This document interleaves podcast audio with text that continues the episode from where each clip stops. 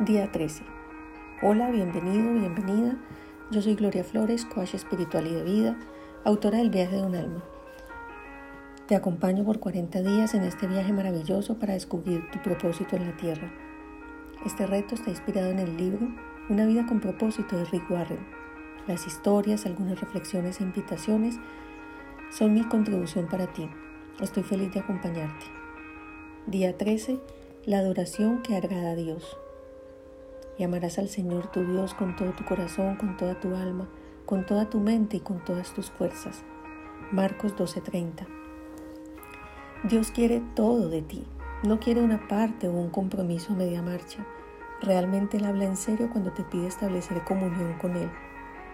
La palabra de Dios nos dice en Hebreos 12, 28 al 29, por eso, nosotros que recibimos un reino inconmovible, Hemos de mantener la gracia y mediante ella ofrecer a Dios un culto que le sea grato, con religiosa piedad y reverencia, pues nuestro Dios es fuego devorador. Hay cuatro pautas para tener una adoración que agrade a Dios. Primero, a Dios le agrada la adoración de verdad. Y para esto no podemos basarnos en nuestras ideas o imaginarios de quién es Dios. Debemos basarnos en la verdad de la Escritura pero llega la hora y estamos en ella, en que los adoradores verdaderos adorarán al Padre en espíritu y en verdad, porque así quiere el Padre que sea que los adoremos. Juan 4:23. A Dios le agrada la adoración auténtica. La adoración a Dios debe ser dentro de nuestro espíritu y desde allí a su espíritu, pues somos su imagen y semejanza y diseño y él diseñó nuestro espíritu para que pudiera comunicarse con él. Él se fija en nuestro corazón, no se trata de palabras bonitas o frases bien diseñadas, se trata de nuestro corazón rebosante de amor y gratitud hacia Él. Podemos alabarlo con imperfección, pero no con falta de sinceridad. Por eso requerimos de espíritu y verdad para que nuestra adoración sea con el corazón y con la cabeza. ¿Cuál es el mejor modo de hablar a Dios? ¿Cuál es más acorde con quien tú eres? Danzar, arrodillarte, postrarte, cantar, salmodiar, contemplar la creación, tu corazón te mostrará el camino. A Dios le agrada la adoración reflexiva. La adoración sin nuestra atención puesta en lo que hacemos es vacía. Y al orar, no charléis mucho como los gentiles que se figuran que por su palabrería van a ser escuchados. Mateo 6:7. A Dios le agrada la adoración práctica. La adoración me saca de estar en mí para ponerme atención en Dios. La adoración hace de mí un sacrificio vivo, que vive en gratitud y para la obra de Dios. Os exhorto pues, hermanos, por la misericordia de Dios, que ofrezcáis vuestros cuerpos como una víctima viva, santa, agradable a Dios. Tal será vuestro culto espiritual. Romanos 12.1. Del viaje de un alma, capítulo 15, la contemplación de la Inmaculada Concepción de María, la actitud de María permanentemente en adoración. Cuando fue el momento, Gabriel recibió el encargo de anunciarle a mi madre este sublime acontecimiento. El ángel se sintió halagado y temeroso.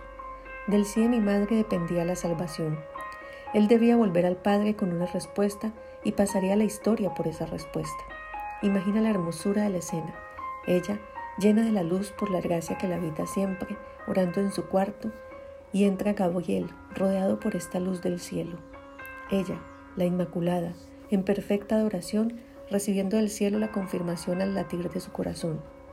Y su respuesta el preámbulo de su vida que alegró el cielo entero, pero que estremeció el corazón de mi Padre. Toda reflexión sobre la palabra de Dios sin meditación y sin el soplo del Divino Santo Espíritu se vuelve una narración que incluso podemos aprender, pero que no da fruto en nosotros. Revisa las citas bíblicas de nuevo, medita, ora al Señor sobre tu deseo de iniciar este recorrido. Nos dice Rick recuerda que Dios quiere todo de ti. Y amarás al Señor tu Dios con todo tu corazón, con toda tu alma, con toda tu mente y con todas tus fuerzas. Marcos 12:30. Hazte la pregunta, ¿qué le agrada más a Dios en este momento? ¿Mi adoración en público o en privado? ¿Qué haré al respecto? Te invito a que retomes esos momentos de la vida donde tenías intimidad con Dios. ¿Qué hacías? ¿Cantabas? ¿Orabas? ¿Meditabas? ¿Danzabas? Recuerda que la adoración es en espíritu y en verdad y que requiere de tu sinceridad. ¿Con qué resuenas? ¿Cómo te sientes más conectado? Si no has tenido esta experiencia, al principio será un hábito que construir, recuerda que será el más vivificante y maravilloso que puedas adquirir. Te invito a que escuches En tu presencia de Paul Wilbur. Toma tus notas, dibuja, pinta, transmite tus reflexiones en el lugar que elegiste para este fin. ¿Esto ha sido una contribución para ti? Compártelo. Sígueme en mis redes sociales, en Instagram, en Facebook, comenta, visita mi página gloriafloresb.com y entérate de las diferentes actividades. Te espero para mañana con el día número 14.